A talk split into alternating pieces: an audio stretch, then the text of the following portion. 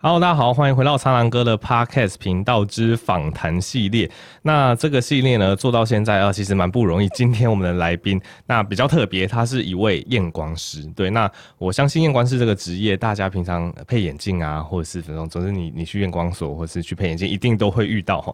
那今天我们的来宾是王正贤验光师。那他毕业于仁德护理专科学校，那验光师国考中是二十九名通过考试，非常的厉害。那同时也是该校。校的榜首，那他目前是在彰化的 Holas 验光所执业中。那我们请王正贤验光师帮我们自我介绍一下。嗯，大家好，嗯、现在基本上我就是在彰化市 Holas 眼镜职业。那目前会来找苍兰哥的主要原因，是因为现在我们这个产业基本上充斥着蛮多不是验光人员在执行这件事情，那造成我们真的合格的人会有很大的困扰，所以说想说来找苍兰哥。然后除了让大家配镜能够更顺利以外，那也希望能够让大家认识这个职业再多一点点这样子。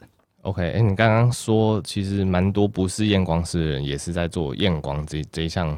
事业嘛，那、嗯、对，对对，那我觉得对民众来讲，其实也蛮难分辨的，因为以我自己的经验，我去，例如说我去配镜还是怎么样，我也不会特别问，知道对方是不是，例如说真的有执照，或者是真的是专门的验光人员这样子。对，因为其实现在我们验光配眼镜，其实就是等同于医疗行为，所以其实，嗯、呃，相信苍兰哥自己也是医生嘛，所以说对这个部分应该也会蛮注重的。但是，一般我们配眼镜，大部分的人。哎，可能就会看到说，哎，款式眼镜是喜欢的，嗯嗯，然后价格上，哎，可以接受，那就会购买。但是其实比较少人去知道说，哎，像我们一般去看，嗯，耳鼻喉科，我们一定会找耳鼻喉科相关的医师，对，各个领域的专业专科这样。对，但是我们眼镜行就是会有一些人员，他是属于在里面可能单纯介绍镜框，或者是一般的门市人员，其实他对于验光这个部分他是一窍不通的，根本就是嗯不太清楚这个部分要怎么进行，嗯哼，所以只能够用机器去知道说，哎，这个客人的度数，但是并并没有做额外的修正，所以会。造成很多配件上的纠纷，这样子。Oh, OK，了解。好，那我们就回来谈一下。那如果想要成为一万一位验光师的话，需要呃需要具备什么样的一个学经历？那那目前以这个社会来讲的话，验光师有没有什么好处跟坏处可以跟大家分享一下？呃，如果是想要就是成为一位正职验光师的话，目前国家考试规定说你要专科以上的视光系。或者是说视光科毕业，然后视光系的全名是什么？视光系的全名，嗯，这个我还真的有点好奇。简称简称视光系，因为我们通常不会去记那个全名，但是就是视光系。视光系就对。对，那它的这个科系，它其实主要就是希望说，配眼镜以及隐形眼镜，然后还有一些低视力的呃辅具教导使用。那基本上大家一般人认同的就是哦，反正就是配眼镜这样子。对对对，然后。嗯、呃，你毕业之后，当然你要去实习，你可能去眼科以及一般的门市诊所，嗯哼，实习，然后领有毕业证书之后，那最后一步就是一样，嗯、呃，要去考试院举办的考试，然后通过之后，当然就属于合格啦。了解。那你刚刚讲说要合格的验光师才能呃执行验光这个任务吗？还是说其实？其实没有这个身份的人，他也可以做，只是没有那么专业，还是说他这样做已经是对类似密医，已经是违法？我不知道法律上有有。嗯，因为这算是一个比较新的一个法规啦。嗯、那基本上现在是百分之百确定是违法的。那那个法则是有法则是有写的非常清楚，就是说，哎，你如果是非验光人员，但你执行验光这项行为的话，嗯哼，那会罚三至十五万。OK，所以确定是违法，所以大家一定要找到合法的验光师。对，那除了就是合法以外，其实不单单只是合法以外，就是其实我们如果说去配眼镜，你找一个哎、欸，可能真的一般的门市人员跟哎、欸，真的是一位愿意花时间的验光师，其实那个体验起来，一般的消费者就会很明显的感受到是有差异的。嗯哼哼哼，了解。那那以以你的经验来看，因为呃。感觉近视的人好像也蛮多的嘛。那那在台湾从事验光的验光师有有什么好处跟坏处可以跟我们分享一下？哦，对，刚刚好像忘了提，就是基本上啊，好处就是说，现在我们认为，嗯，大家其实生活周生活周遭的人看就知道，就是说，哎、有戴眼镜的一定是比没有戴眼镜的还要多。嗯，那没有戴眼镜的可能是戴隐形眼镜啊。对，哎、欸，所以其实 基本上每个人都需要呃视力上的矫正。嗯、那所以以未来未来性的发展看，是我觉得非常好。嗯、那再来，我们从以前的社会到现在有手机出现嘛，所以说在我们工作的环境。嗯，基本上是已经跟以前不一样，我们的工作距离都比以前在更加的近。对，那不是看手机，哎、欸，就是看电脑。那你如果没有看手机、看电脑，你就算出去户外，嗯，可能如果街道比较狭窄的话，也都是属于很挤、很拥挤的感觉，不像之前，哎、欸，可能城市发展还没有那么的完善的时候，然后哎、欸，非常的辽阔。嗯，那看东西的话，基本上。都是在看远的，现在几乎全部都是近距离的部分。对，那再来就是手机的出现嘛，那我们很频繁的看一下手机，然后哎、欸，我可能抬头一下，又看一下远方的地方，哎、嗯欸，再看一下近的，再看一下远的，那这样子一来一往之间，其实会造成眼睛上非常大的疲劳，那也会更容易造成近视的发生以及加重这样子。嗯哼，那近视的成因基本上。嗯、呃，当然，遗传是有占一部分。嗯、那户外时间的户外活动的时间越来越少，都是近距离的嘛，用电脑啊、用手机这样子。嗯、那近距离就会增加。那所谓，嗯、呃，我们在看近距离的地方的时候，眼睛的肌肉它是需要用力的。那眼睛的这个用力，基本上，嗯、呃，我们就是称作叫调节。那调节的频繁使用的话，会造成你的眼睛的肌肉压力会增加之后。那这个部分大家记一下哈，就是，呃，当你是一个正常健康的眼球，那你的眼轴就是你的长度拉长的时候，会造成你的近视更加的严重。嗯、那眼肌的压力增加之后，嗯，会间接的导致你的眼轴会拉长，嗯、那变成你的近视会越来越严重。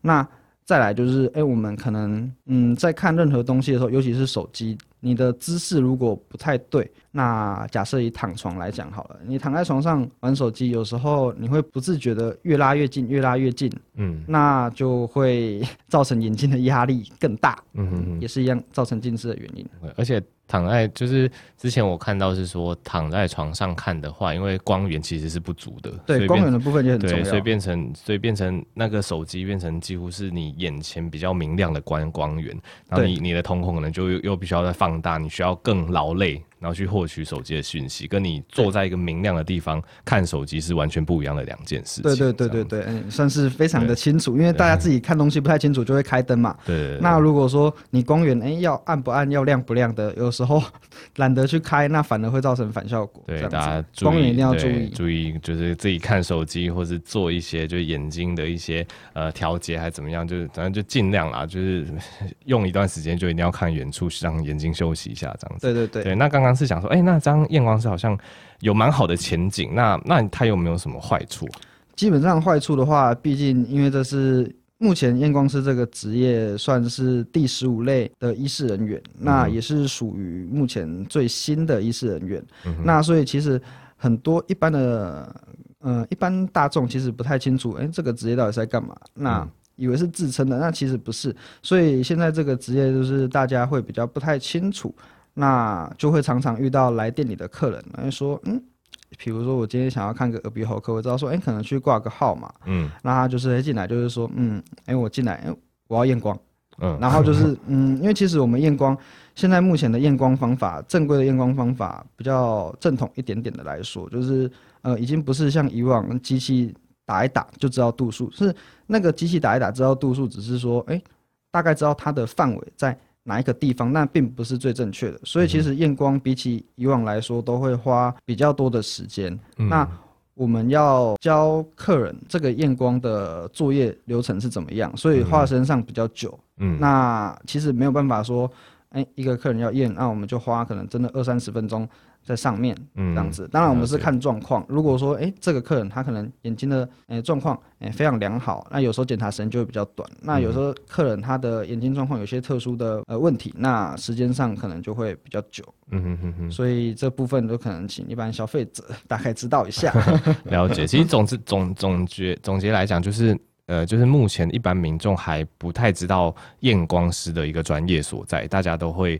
觉得说哦，我去配镜，我就是要验光啊，验光感觉就是一个人负责，对，对对对但但但其实验光它是有非常呃高的一个专业性，它现在是必须要通过国考。然后他已经是呃第十五类最新的医师人员，所以大家就如果去验光的话，就要知道说，哎，你是需要去找一个专业人员来做这件事情，所以对对，你的呃眼睛会是最好的。对，那对，那我们刚才讲了那么多，那其实我们都知道眼睛是灵魂之窗吧？那、嗯、那这个也请那个验光师也跟我们稍微介绍一下，因为我们我们人有很多个感官。哎、欸，有这个眼睛嘛？有听觉，有嗅嗅觉等等。那在那么多的感觉里面，而我们这个眼睛的视觉，它所占的比重大概是多少？因为人一定是因为有视觉、听觉、嗅觉、味觉，还有触觉，去帮助我们接收外界的讯息嘛。那其实如果说今天问苍兰哥，哎、欸，今天呃这五五种东西你现在都拥有，嗯，那你要选择一个失去，或者说你不想最不想失去的？那我相信一定是最不想失去的。我相信大家一定都会选视觉的部分，因为你如果看不到的话，其实嗯，其他当然也很重要。可是相对于视觉来讲，你就会觉得说，哎、欸，它好像是最不可或缺的。嗯，那基本上就是有一句话就是说，哎、欸，光哪伯赫零星是欧杯嘛。嗯，那其实如果你眼睛不好的话，真的就直接是黑的了。对，所以说这个部分大家其实就要特别注重在眼睛的健康上。对、嗯，大概是这样。而且而且感觉，我我们会觉得说，哎、欸，嗅嗅味觉如果失去啊，就是得新冠肺炎嘛，好像还好。然后然后触觉触觉就可能是糖那种糖尿病啊，它的肢端可能感觉也不太好，容易受伤，大概就这样。然后听觉如果不好的话，可能还有手语。对，可能可能手语可以沟通或怎么样，但视觉，对大家就很难想象说你真的完全失去视觉，其实那是非常不安不安全感是非常的重的，而且沟通可能就要看靠什么点字啊，还是怎么样，就是失去视觉，大家的生活生活作息各方面一定都会受到非常非常大的影响。OK，好，那好，那我们就回到我们验光师的一个，因为还是要想要了解一下验光师主要的一些工作的一些内容跟可以帮助客人的部分啦。那就是以你们的主要的工作内容有有哪些？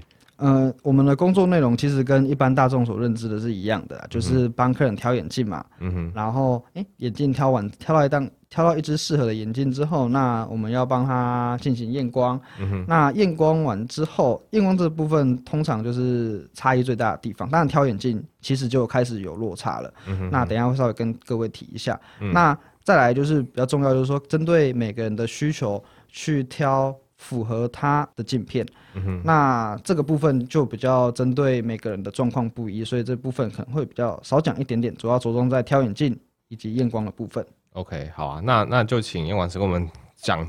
简简介一下挑眼镜的部分好了，我对挑眼镜实在是没什么概念，我就想说，嗯，好看，对对，对，不要要潮一点，不要看起来太老气，就这样。以前我还是戴圆框的，然后我就被嫌弃，然后被嫌弃之后，我才换成现在这种就比较矩形框的这样，就方框比较保守一点比较保守一点。嗯，基本上啦，嗯，如果说是以我们的角度来看的话，当然，呃，外观上当然是非常重要的一件事情嘛，当然要好看，然后要符合你的脸型，嗯，然后哎，符合你的打扮，这个当然我相。信，呃，是很重要的一件事情。但是在嗯这件事情，呃之外啊，其实我们在挑眼镜的时候，就跟我们在挑衣服啊，还有挑鞋子一样，就是我们大家都知道说，诶、欸，衣服跟鞋子它其实是有分大小的，它有分尺寸、分 size 的。嗯那眼镜其实它也是有，只是一般的可能比较没有这么的对这个部分那么清楚。所以今天假设你诶、欸，可能在网络上看了一只非常漂亮，然后你觉得很适合你的眼镜。嗯，那嗯、呃，其实有时候你在网络上购买的时候，呃，多多少少那个风险是比较大，毕竟是没有试戴过。嗯哼。那再来就是，嗯、呃，我们在挑眼镜的时候，头型占了一个蛮大的、蛮大的一个问题，就是说，你今天的头到底是属于比较大的，嗯哼，还是说，哎，你可能是跟一般一般大众一样大小，还是说比较小？这个就会影响到我们挑眼镜的尺寸。嗯，那那个耳朵的部分的话，有一些人他其实是会有高低耳的。嗯，一边耳耳朵比较高，一边耳朵比较低。那当你试想说，你今天戴了一只，哎、欸，嗯、呃，确定是调正的眼镜，戴到脸上之后，其实它，嗯、呃，呈现的是歪掉的状况。所以说，嗯、呃，在一副眼镜的可以调整的部分，嗯，它可不可以针对你的耳朵的高低去做调整，这个就很重要。嗯，那再来还有鼻子，呃，眼镜的部分的话，鼻梁也很重要。那有一些人他的鼻子天生就是比较没有嘛，那有些人就是 佛地魔之类。对，那有一些人呢嘛，他的鼻子就是比较挺嘛，像是那个呃，我东方人就是稍微比较扁一点点嘛，嗯、那西方人是不是鼻子就比较挺？嗯、那所以说这个在跳眼镜的配包部分就其实不太一样。嗯，对。那最重要的就是说，嗯，像我们一般眼镜呃分成。有鼻垫的眼镜嘛，嗯，以及像有一些是比较像偏运动款的胶框，然后一体成型的眼镜，嗯，那像那种眼镜其实就呃要非常注意，就是说，哎、欸，如果你是比较可能鼻子比较没有的人，那挑那个眼镜其实会造成你的困扰啦，会是容易往下掉，是不是？对，会非常非常容易往下掉，嗯、所以在挑眼镜的时候其实就要注意，不单单只有外观这样，嗯、那还有舒适性，当然也是啊，舒适性我相信如果调整完之后，哎、欸。你看到一只你很喜欢的镜框，你可以请验光师或者是任何哎帮他帮你们做一个调整，就是说哎确定呃这只镜框嗯先调整看看嘛啊调整完之后你戴在脸上确定是舒服的，你再买单就好了。嗯，对。然后再来就是它的稳定性很重要啊，稳定性就是你今天这副眼镜，如果说它整体的重量，大家都知道配眼镜。在镜片上就是要装镜片嘛，可是我们在挑眼镜的时候，它不可能让你戴，不可能让你戴到就是说你的度数的镜片，让你去戴说，哎，实际配到完之后戴起来的感觉是怎样？对，所以说在这个配重部分，其实有经验的验光师他就会帮你看，说，哎，你这个眼镜会不会容易头重脚轻？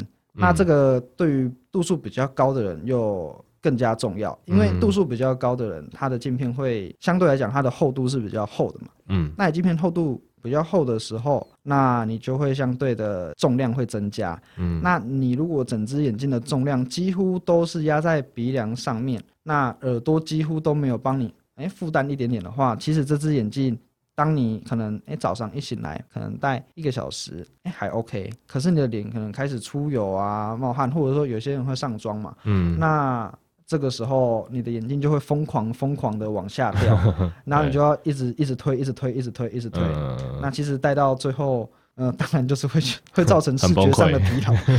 对，对然后就会觉得，哎，这个眼镜怎么这么难戴？嗯，那在这个部分其实是可以避免的。嗯嗯，只要找有经验的，大家都可以知道说，哎哎，你挑这只眼镜配到好的成品，是不是真的适合你？嗯嗯嗯，对。OK，你刚才讲到那个垫片，其实我很有感，因为。我应该是之前有一阵子那个垫片有一点歪啦，它就是没办法固定在我的鼻梁上。然后我们在医院，我们常常要做，呃，就是我们手要消毒之后，然后我们要、嗯、要去放一些比较大的管路还是怎么样，就要全身无菌。然后我就是每次放一放或怎么样，然后眼镜就掉下来。而且我们在那种状况下，我们手不能去推。哦，你那个无菌是因为要头有头罩是不是还是怎样？欸、没有没有，是是你手手跟胸前要无菌。哦，对，然后然后因此你眼镜掉下来，你其实不能去推的，因为这边是有菌的。对，因为你如果推了之后手就对手就有染污了，所以所以你就会觉得很麻烦，就要一直这样看，一直这样 头一直往上，然后真的不行的话，你只好叫旁边人说帮我把眼镜，对不对？粘我们会粘我们会粘一个 three m，就是直接把眼镜粘在额头上面，然后就固定住。所以我那个时候就觉得超烦哦，然后后来去发现是那个垫片的那个角度不太对，去调完之后就就好了，就好了，是不是？对对对对，因为有时候 大部分人在生活周遭，当然都会有时候不小心会撞到眼镜嘛，嗯，然后哎就会觉得说哎眼镜撞到哎可以啊，还在脸上嘛，嗯，那其实。它的那个配重整个都已经跑掉了，跑掉了。对，所以说那唱完歌提到这部分，就稍微再跟大家讲一下，就是因为基本上我们配眼镜，所以在这个部分就是其实调整的其实是占眼镜很重要的一个售后服务。嗯，你今天眼镜买了之后，尽管度数哎镜框都没有任何问题，可是有时候会不小心去撞到嘛。对，那撞到的时候要调整，会压到之类的。对对对对，调整是非常重要。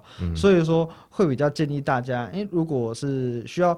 有配眼镜的话，其实找你在你家附近，对你来讲比较方便的店家，嗯、对你来说帮助其实是很大的。嗯哼哼，对。OK，好，那刚刚谢谢这个正贤英老师给我们讲了很多眼镜挑眼镜相关的撇步，我相信大家都到时候都会比较注意到这样子。那接下来我们就切到验光这一部分，因为验光就是要决定。整个度数嘛，然后然后后续的呃，你的视野清不清晰？那就请请你跟我们分享一下这个验光它的它的，因为我们都只知道验光，那我们我们都很敷衍的，包括我也很肤浅的知道，就是呃，它就是会给你一个度数，然后一个散光这样子。那验光它主要的目的跟它的原理是什么？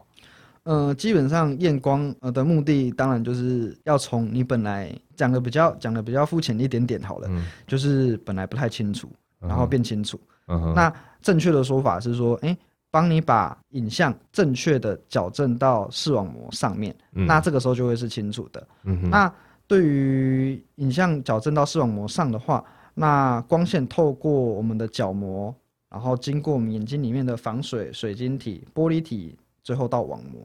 那其实其中影响最大的就是角膜。嗯、那相信大家应该都知道，就是说，诶、欸，镭射嘛，嗯，诶、欸，镭射手术这个部分就是在针对角膜这个部分下去处理的。嗯、那，嗯、呃，角膜的部分大概占整体的比例比重大概是三分之二。那里面有一颗小小的东西叫做水晶体，那也就是呃白内障之后可能需要处理的地方。嗯，那这个水晶体它占的比重是三分之一。嗯，那。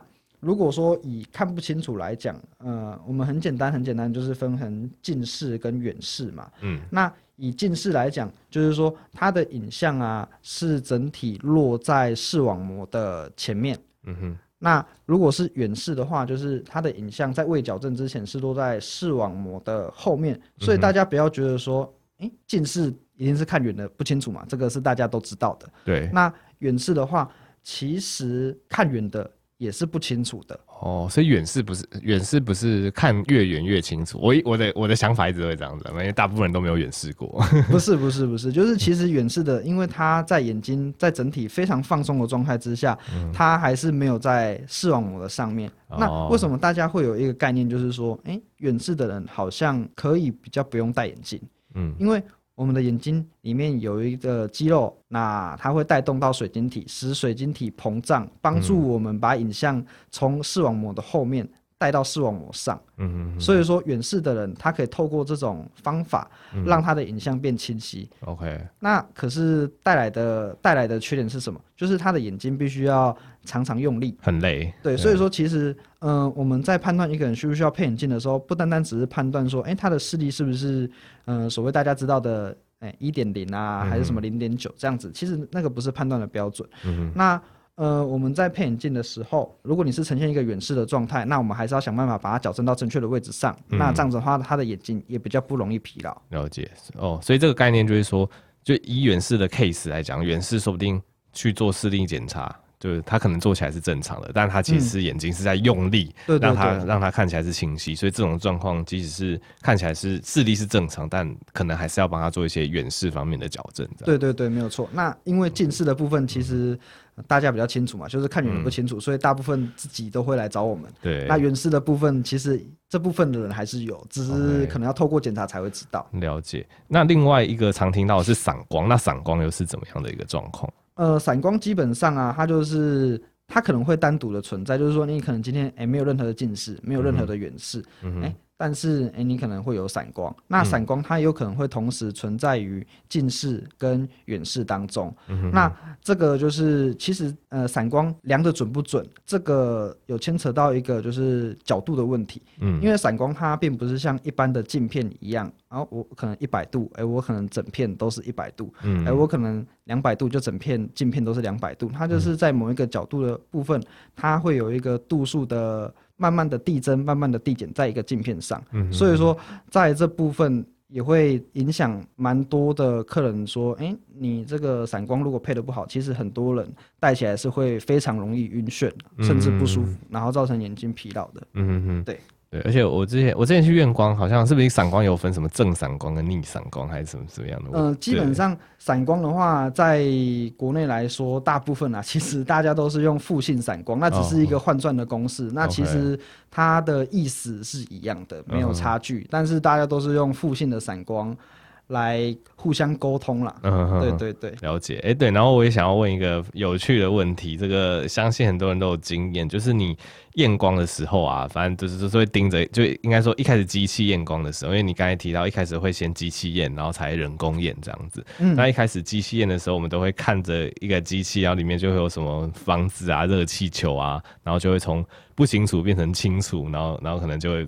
被记录下来，然后可能逼个几次之后就有度数出来。那这个对对对，这个目的跟跟原理是什么？这个还蛮有趣的。嗯、呃，其实基本上是这样，就是嗯、呃，因为我们面对每一位顾客进来的时候，我们要做初步的评估嘛，嗯、哼然后知道说，哎，你这位客人，您的度数大概是落在哪一个范围，那帮助我们去更快的抓到说，哎，你的度数正确的是多少？嗯、那所以说，这个看热气球啊，或者是看小房子，基本上这个就是他爵士的验光。嗯、那这个他爵士验光的概念就是说，哎，别人或者是机器认为你的客观度数是多少？嗯哼哼。那你的客观度数是多少之后，那我们有一个数据参考，那我们再依照这个数据慢慢的做一个修正，然后量到最佳的度数。嗯哼，那可是，呃，这个，呃，这个所谓的他觉是验光，就是看小房子、热气球的这个机器，它绝对绝对不能够当做我们配镜的处方。嗯，原因在，哎，你可能在靠这台机器的时候，头稍微没有靠好，或者稍微转了一下，那其实度数就跑掉了。嗯，那你今天。如果在配眼镜之前，刚刚有提到，就是角膜的部分占我们眼睛的度数有非常大的主因嘛。嗯。如果去揉眼睛，你的角膜上，哎、欸，可能嗯已经有一点点不是原本的形状，揉的比较大力一点点哦，哦。那这个时候度数也会稍微有点偏掉。嗯。那验光前，你可能疯狂的划手机，疯狂的看近距离的地方，划手机是最常遇到的啦。嗯。那也是一样会造成你的那个度数上的偏差，就不是到非常准。嗯。对。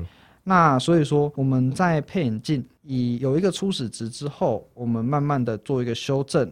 那做这个修正的过程中，就叫做自觉式的验光。嗯。那这个也是会花最多时间的步骤。嗯。那像是一般的机器这样哔哔，然后看一看，那个大家相信都很有经验的，非常快速。嗯，嗯就是也可以说傻瓜验光，就是哎，给你看一下，哎，大概可能五秒钟吧。嗯、一眼就就五秒钟，就非常的快速。但是如果是牵扯到自觉式的验光部分，就是我们跟一般没有执照的人员差距最大的地方。嗯哼，对。而且根根据我自己的经验，就是你刚才讲的，就是看那种小房子热气球这种他爵士验光验起，就是我的经验啦，我不知道其他人怎么样，就验起来跟后来可能用用那个自觉式验光验的，好像也都会差个五十一百度，其实差距还。差距真的很大，其实有有一定的差距的这样。对，差距会非常大，因为通常我们在配眼镜的时候，我们正常来讲会有三个处方去判，帮我们判断说，哎、欸，这个这个最后的度数到底要下多少？那第一个就是，呃，可能是他的旧眼镜的度数，我们会参考一下他旧眼镜的度数，然后他戴起来有没有什么问题？那呃，度数旧的度数先记录下来，然后再诶，他爵士的验光，也就是机器的度数嘛，然后再来诶，还有我们验出来。最后的那个度数，嗯哼，然后验出来最后那个度数，然后这三个处方来回的评估之后，最终才会得到我们真正配给消费者戴在脸上眼镜的最后处方。了解。那刚刚苍蓝哥有提到，就是说你你说在那个一般的他觉式验光，就是机器这样子扫一扫看一看，嗯，度数有时候会落差到什么五十一百嘛，嗯，对对，其实这个真的还蛮常见的。你今天，呃，就算是同一台机器。因为我们自己内部的人员也有测测试过了，嗯，我们自己内部的人员这样子，哎、欸，就没有试的时候就去哔哔，然后看一下，嗯。其实你同一个人，你在早上量，哎、欸，可能跟你中午量、下午量，你在同一天其实就会有不同的度数变化，嗯。所以其实那个落差是真的蛮大，一定要靠自觉式的验光才能够得到真的大家觉得配起来比较舒服的度数这样子。OK，那那请您跟我们总结一下那。这样来讲，一般来讲，你们验光师你们认同的一个验光的一个顺序、一个步骤，大概是怎么样？就整就是整个完整的步骤。呃，如果说是以完整步骤来讲的话，那个呃一定讲不完。那但是我就是以一个概念来跟大家分享说，哎、嗯，大大家有没有感觉好像有这个步骤就可以判断说，哎，这个是不是一个比较呃算是比较正规的验光方法？嗯、那我们。一开始配，当然就是机器还是要先简单看一下嘛，帮助我们看说，哎、欸，这个人到底是在哪一个范围？第一个就是他爵士的验光设置那个起点，嗯，那再来我们花最多时间的地方，接下来就进到修正的部分。那这个修正的部分就是自觉式的验光，嗯，然后哎验、欸、完之后，嗯，我们还是要带试镜架嘛，然后出去外面走一走啊，看一看。那再来，嗯、呃，我们在验光的部分，我自己形容啦，它的感觉是这样。嗯，我们今天有一张白纸，嗯，然后我希望在上面，比如说，诶，画一只眼镜好了，嗯，那这个眼镜是客人的度数，那我们一定想要画出这个眼镜的话，我们一定要先把它的形状先画出来，嗯，然后才能够把它裁剪下来嘛，剪下来，对，大概这个概念。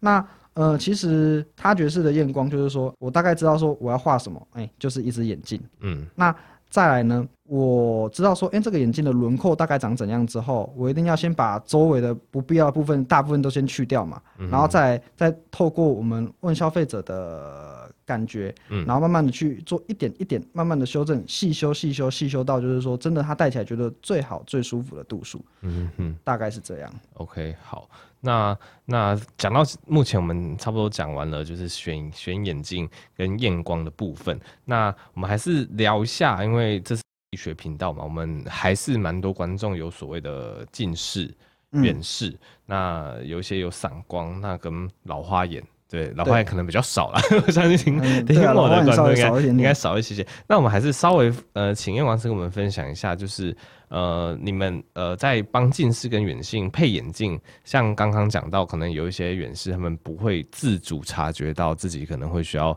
配眼镜的这个状况外，那近视跟远视还有没有什么比较特别的差异性可以跟大家分享？包括镜片啊，跟其他的差异这样子。哦。如果是以近视跟远视来讲的话，嗯、基本上其实我们从外观上就可以很明显的看得出来说，哎、欸，这个人戴的眼镜是远视的眼镜还是是近视的眼镜？嗯，那远视的眼镜，因为它的影像是在视网膜的后面嘛，所以说我们会希望说矫正到视网膜的上面，嗯，也就是完全矫正，那就会透过凸透镜的方法，嗯嗯、欸，然后帮助我们聚光。然后聚焦到视网膜上。那如果是近视的话，嗯、当然就是希望，哎，现在这个近视它的成像是落在视网膜的前面。嗯、我们希望说，目前的这个状态能够让它把影像也是一样矫正到视网膜上面，所以要往眼睛的后面拉嘛。嗯。所以就会透过凹透镜，透对对对，嗯、凹透镜，然后发散那个光线，然后最终聚焦到视网膜上。嗯、那这个就是远视跟近视的镜片上的差异。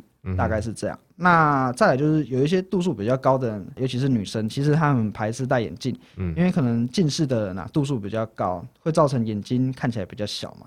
近视的，对，就是在度数比较高，眼睛对眼睛眼睛看起来比较小。对，就像是你说，哎、欸，你是近视的，然后我把眼镜拿下来，可你会发现我的眼睛是变大的。嗯嗯，对对。那所以说，在这个部分，其实挑镜框可以有效的减少这个眼睛被缩小的程度。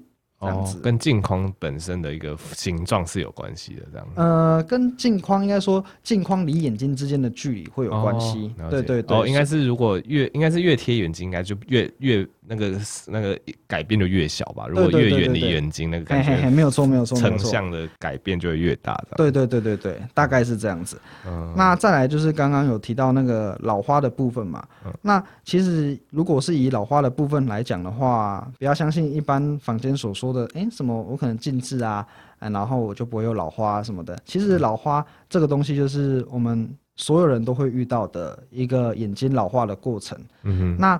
它就是我们眼睛里面的那一颗小东西，水晶体，那失去了弹性，嗯，所以说我们在看近了，其实会开始感觉到视觉上的压力，嗯、这个是每一个人都会遇到的问题。嗯、那只是说会今天会因为你的度数结构，比如说，哎、欸，我可能今天是没有度数的人，或者说我今天是近视的人，或者说我今天是远视的人，不管。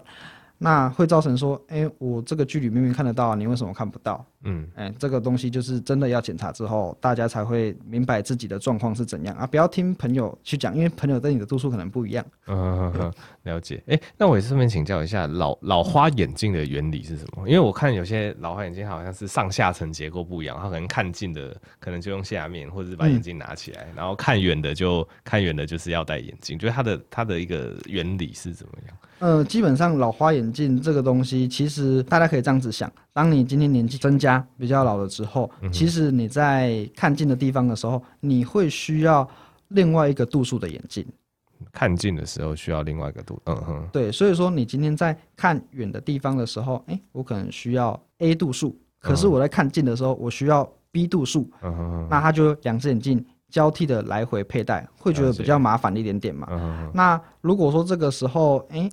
有一种镜片可以把 A 度数跟 B 度数结合在同一副镜片上，嗯、就是所谓的多焦点眼镜，这样子。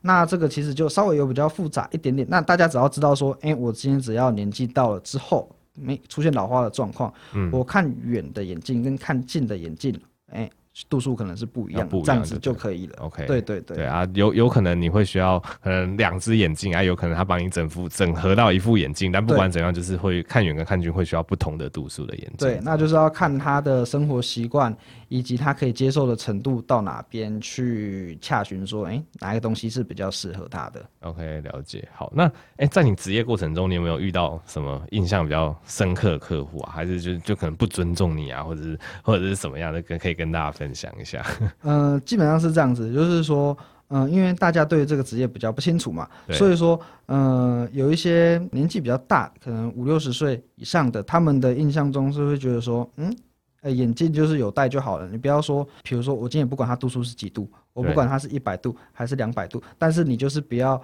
给我儿子配到完全刚刚好。哎、欸，对，好像会有这样子的概念呢，就是说不要配。完全刚好，可能配少一点点还是怎么，我也不知道这是正确还是假的。就很常、呃、其实，因为很多客人都会说，哎、欸，我想要配少一点点。其实，如果说你真的本身认为配少一点点戴起来也没有太大问题，那当然我们还是会尊重客户为主嘛，因为总不能够配给他戴起来会不舒服的眼镜。对对对。但是其实往往是这样子，就是说我们在配眼镜，我们的目的刚刚有说了，就是希望说把影像正确的矫正到视网膜上嘛。对。那你今天度数配少一点会造成什么现象？就是就是近视、欸、一点近视，对，就是影像没有在视网膜上嘛，所以就是会没有很清楚。嗯，那这个时候就是要看大家的接受程度高不高。那其实没有所谓的配太清楚这件事情，因为我们人之所以看的可以看到标准的视力一点零。就表示说，我们人的眼睛天生就是可以看到这么锐利、这么清楚。对，所以其实有一些人他可能接受程度没有到那么好，这个部分就是需要沟通的地方。嗯，对，但并不是说配少一点度数，被对每个人来讲都是有益的。其实对少部分的视觉上有一些问题的人来讲，你少一点度数给他，反而会让他眼睛比较疲劳。嗯嗯，对。但是当然他是比较少数一点点，没有到非常非常多。嗯、OK，所以简单来说就是因人而异啦。啊，如果真的是配到真的是一点零，真的是清楚的，也不是什么错误的事情，就是就是看你的舒适度。对，因为每个人的、嗯、其实每个人的感觉当然是最主要、最重要的嘛，嗯、所以说我们要去跟客户慢慢的沟通。哎、嗯，这个度数你现在量起来，哎，可能是三百度，嗯，那你戴起来会不会有问题啊？嗯，然后哎，要不要降低一点点啊？还是什么的啊？嗯、那其实这个都是需要沟通的。哦、OK，哎，那我也请教你一个迷思，其实就是你刚刚有提到，因为小时候我也听我父母讲过这件事情，就他们会觉得说你眼镜配太清楚，或配这个度数太高，反而会就是你戴上去之后，哎，就很快的就近视就会加深了。这个应该也是迷思，对吧？呃，这个绝对是一个迷思，因为 正常来讲，对对对对对，因为就是其实很多台湾的嗯、呃、父母他会。很喜欢去影响我们配镜的处方，嗯、就是哎、欸，我们今天可能真的花了时间，然后帮小朋友还是不管谁，哎、欸，量出了一一个正确的度数，家长也不会看我们配的度数几度，对说哎、欸，这样问说，嗯，哎、欸，我小朋友近视几度啊？三百度，嗯、啊，还胸管啊啦，伤管啊，嗯，配能配能爬的喝，配能爬的喝，嗯，那其实这个时候就是我们很为难的地方，嗯、因为我们知道说，哎、欸，这个度数真的是要配到。三百对他来讲是比较好的眼睛状况，嗯、但是会因为家长的在那边左右动摇什么的话，我们还要再花时间去跟家长解释。嗯、那其实讲到最后，就是说我们为了防止眼睛的近视增加，其实在小朋友的阶段，当然是以全矫正为主，就是正确的矫正，不用去降什么度数，因为你降的度数有时候其实造成是一些反效果，更劳累，就是看看东西也是继续很劳累，因为你没有很正确的去刺激你视网膜的发育。你变成说你的影像都在视网膜前面嘛，嗯，你没有很有效的去刺激你的视网膜，所以说这个时候其实造成反效果的。嗯嗯嘿，OK，好，那那最后就请那个验光师跟我们分享一下，因为我们刚刚讲验光怎么这主要的步骤嘛，然后我相信验光这件事情，大概多绝大多数的听众，你未来可能还是会需要用到。呃，这如如果你真的很幸运，这几十年都近视度都没有增加，你未来还是有老花眼的问题。然后，然后你之后你可能你的小孩会怎么样？总之，大家一定又会再遇到验光这件事情。那我们去找一个呃，比如说验光所或者眼镜所，我们要怎么去确保就是这个品质是有得到保障的？嗯、呃，基本上是这样子，因为其实现在验光所这个地点是需要申请的，然后也是需要。大家诶、欸、也是需要考核的，所以说它不是每个地方都可以有的。嗯、哼哼那这个只要上卫福部的网站去看，那、嗯、就可以去查说，诶、欸，你要去配眼镜的那个地点，它有没有设置验光所？嗯，哎、欸，它其实有设置验光所，你就知道说哦，它是一个合格的场地。哦，所以验光就是。验光所地点是卫福部网上直接查得到，我可以查到全台湾所有验光所的地点。对对对，你就是把你的区域划分出来，像比如说我们在彰化市，嗯，我们就查彰化市，哦，就查得到。对对，啊，彰化市总共有几间验光所，哎、欸，就是找这几间去配眼镜，OK，大概是这样。那哎、欸，除了就是场地合格以外，你人到现场之后，其实帮你服务的人员当然就是非常重要嘛。嗯，那所以说这个时候人员的部分其实也是可以确认的，就是可以也是一样，透过查询的方法可以知道说，哎、欸，他是不是是属于一个正规的验光生或者是验光师，就是合格的验光人员啦。嗯嗯，对，大概是这样。那其实最简单的判断方法就是判他有没有职业执照了。了解，因为职业执照一定都会挂在身上嘛，在职业的时候。嗯哼哼，对对，OK。所以一个以一个验光所的一个地点来讲，它至少要有一个验光师，意思是是这样子，还是其实有可能这个地方它是一个合格的验光所，但是没有验光师，有可能吗？呃，基本上。呃，如果你要申请验光所的话，你必须要有一个负责人嘛，哦，对对，所以那个负责人一定是验光师。哎、欸，不一定，不一定，验光生也是可以，验光生也可以。对对对，哦、就是两个都 OK。那只是说他们执行的业务范围可能会稍微有一点点不太一样，可是以大致上，大家以配眼镜来讲，这都是属于合格人员，都是非常 OK 的。OK，了解。好，那今天就是非常感谢那个王正贤验光师跟我们讲了非常多关于验光跟配眼镜的知识。那他那边。他的粉砖，他的 IG 好像有一些福利 要送给大家，我们请他来跟他讲一下，好像是暗赞什么会会有抽奖，来请这个验光师跟我们讲一下。嗯，大家好，就是等一下你可以去稍微下面看一下 IG 的部分，那我们就是只要暗赞。哎，我们的粉砖追踪之后，然后在我们的文章按个赞，那我们会抽出三只价值一四八零的太阳眼镜。太阳眼镜。那如果说不是在我们彰化市这边，没办法来现场看的也没关系，我们会直接寄给你。OK，哎，你说那个文章是你会你会 po 一个抽奖的文章，是不是？对对对，到时候这个这篇。呃，Podcast 出来之后，OK，直接去我们的粉砖看就会有了。好，大家那个粉砖点赞按起来，那个追踪按起来，好不好？就有机会抽到这个三只太阳眼镜啊！如果你是彰化附近的朋友们，对，如果你真的是有一些眼镜度数需要配镜方面的问题，也欢迎直接去找这个正贤验光师。可以，可以，因为其实基本上，如果说你不是在彰化市的话，其实很难隔空抓药了。对，而且验光这个东西，一定基本上还是就是要亲自到场。要现场为主，对对对，所以如果是彰化附近的朋友也是可以参考一下这样子。好啊，那我们今天非常感感谢，就是请到一位验官师来跟我们分享那么多我自己也非常不熟悉的领域。对，那那如果你对这一类更多的医学的访谈有兴趣，那就继续追踪我的频道。那我们就下集再见。那谢谢谢谢你，谢谢谢谢谢谢。谢谢